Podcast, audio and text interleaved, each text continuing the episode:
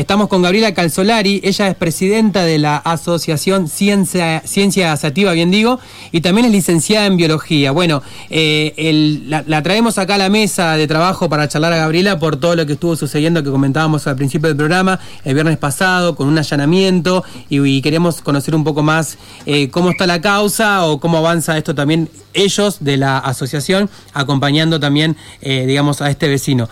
Hola Gabriela, ¿cómo estás? Germán y Luciana, te saludamos. Hola, ¿cómo están? Muchas gracias por el espacio. Bueno, eh, Gabriela, teníamos ganas de hablar con vos para poner en conocimiento un poco los hechos del viernes pasado, aprovechando también que estamos en los kilómetros y sé que hay gente también ahí del barrio Nueva Jamaica que nos está escuchando.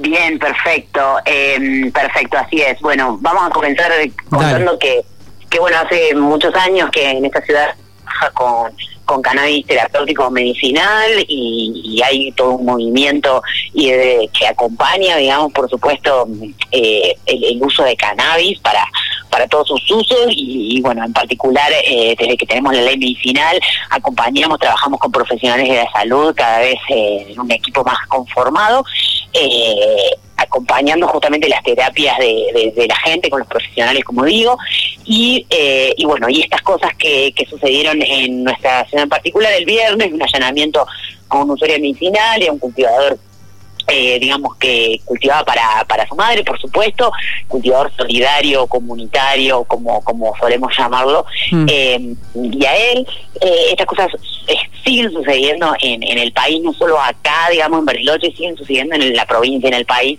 y en todos lados, debido a que todavía, digamos, tenemos la ley de drogas justamente por lo que se los acusa a estas personas, la infracción de la ley de drogas, sí que bueno que todo el movimiento canábico y muchos muchos actores del país venimos reclamando hace años que una ley que tiene que cambiar ¿sí? de hace más de 30 años que, que es completamente eh, fuera de la realidad actual en donde eh, bueno como dije además hay una ley de cannabis medicinal que es sumamente contradictorio a todo mm. entonces eh, bueno, la realidad es que el allanamiento se produce por la infracción de la ley de drogas, pero justamente lo que tiene acá es que uno tiene que lamentablemente eh, mm. demostrar la, inocencia de lo que se acusa, ¿no? Y es un proceso eh, muy complejo. Eh, y bueno, la realidad es que acá hubo, hubo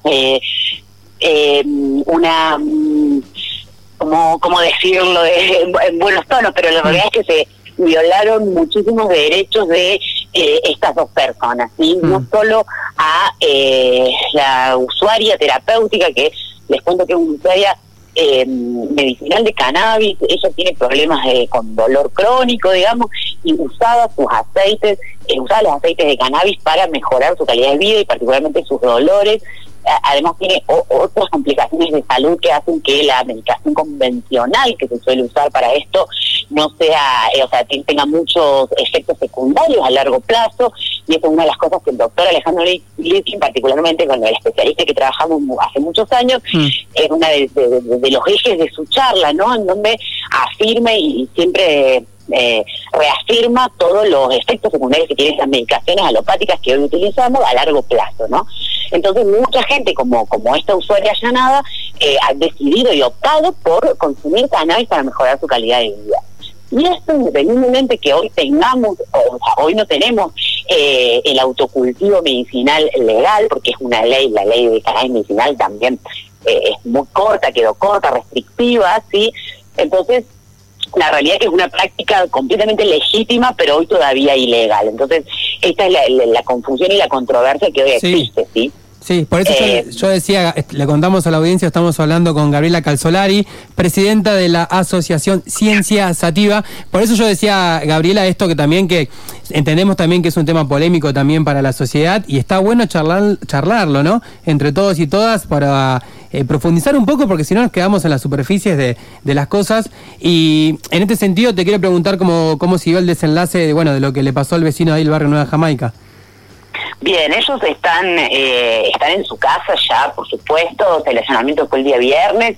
Ellos el mismo viernes a las 5 de la tarde, no, un poquito más tarde, estaban eh, afuera ya, libres en, su casa. Ambos, tanto el cultivador solidario como, como, como su madre, así que la verdad que no están detenidos, eh, ahora estamos en el proceso justamente y eh, presentarse para la defensa y demás, eh, no puedo dar más detalles sobre, sobre la defensa y demás porque todavía estamos muy cercanos al evento, sí, pero no, o sea, lo que, lo que había en la casa eran plantas vivas, sí, plantas de marihuana, no, no y la realidad es que eh, hoy lo que sucede en este caso en particular, pero en todos los casos que están pasando a lo largo del país, como comentaba, eh, sigue existiendo esta persecución y esta criminalización a personas que eh, tenemos una relación con la planta, que se donde las personas cultivan la planta, usamos la planta y esto tiene que parar. Un poco ese es, ese es el,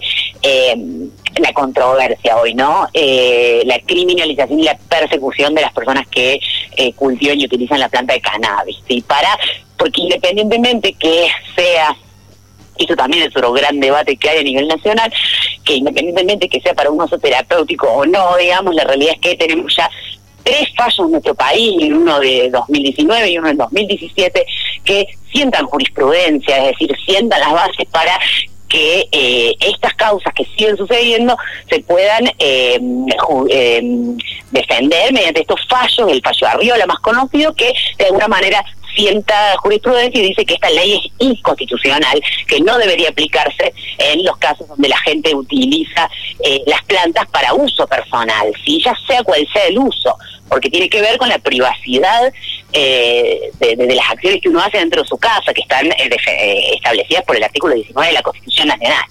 Sí, entonces eso es un poco lo que lo que quería aclarar, ¿no? Que entendemos que existe una, una ley de drogas que se viene tratando de cambiar hace un montón, que tenemos una ley de cannabis medicinal apoyando y avalando ¿no? los usos terapéuticos de cannabis en nuestro país, eh, que es muy restrictiva y que todavía seguimos criminalizando en 2020 a personas usuarias de cannabis.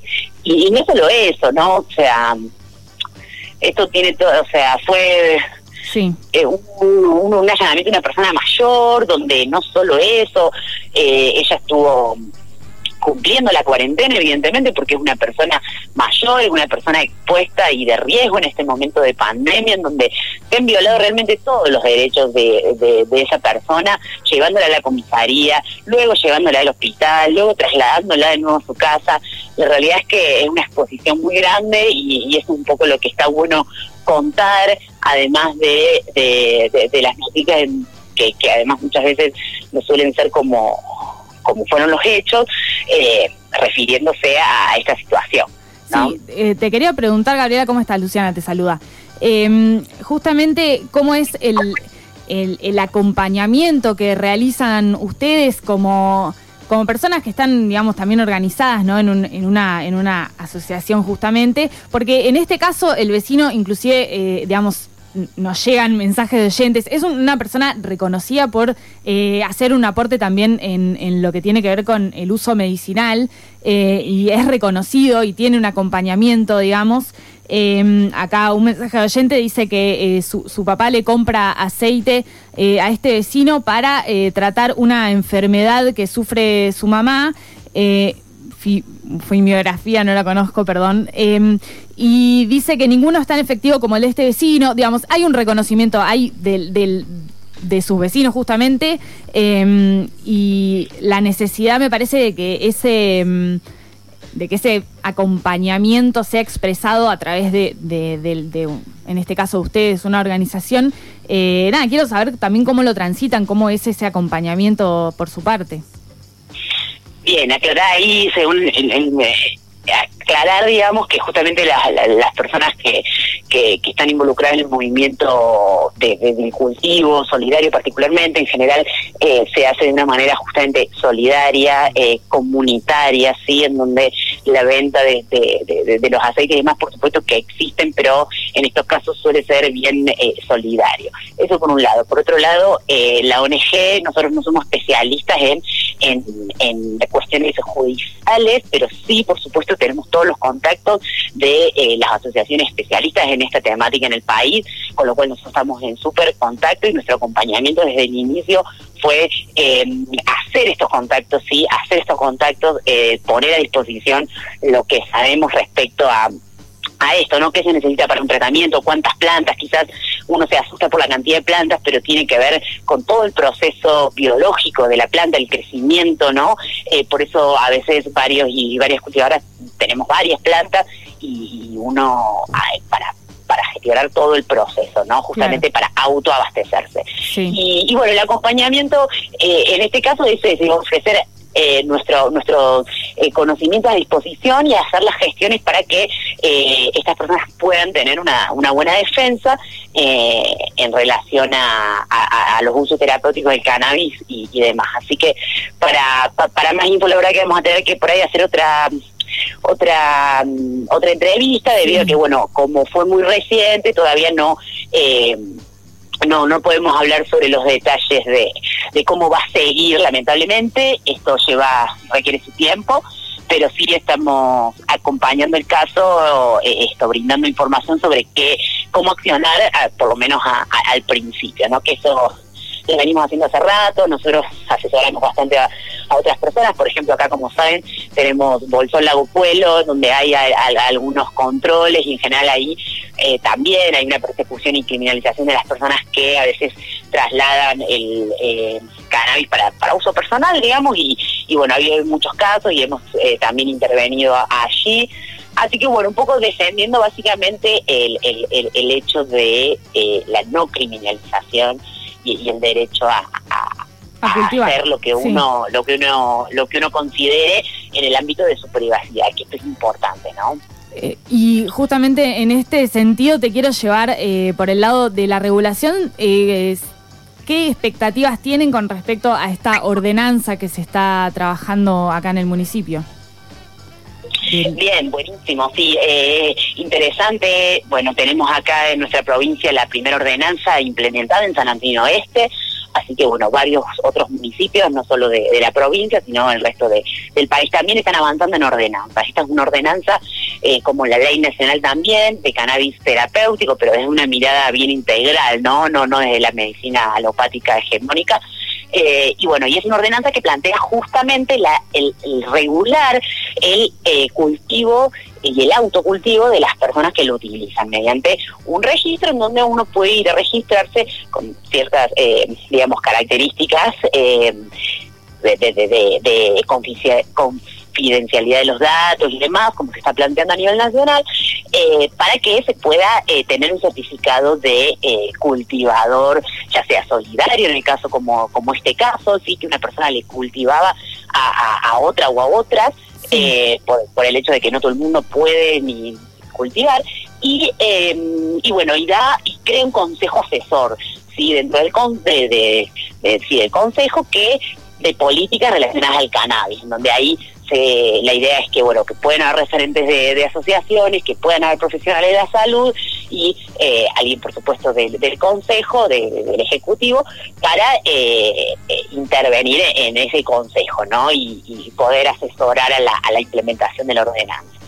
Así que bueno, estamos en el Consejo debatiéndolo, ahora en la Comisión de Desarrollo Humano, eh, y bueno, y luego va a pasar otras instancias, ¿sí? De, todavía no está reglamentada ni nada, ni, ni aprobada, digamos, está debatiendo en el Congreso. Eh, en el Consejo. Y ojalá se debate también en, el Congreso.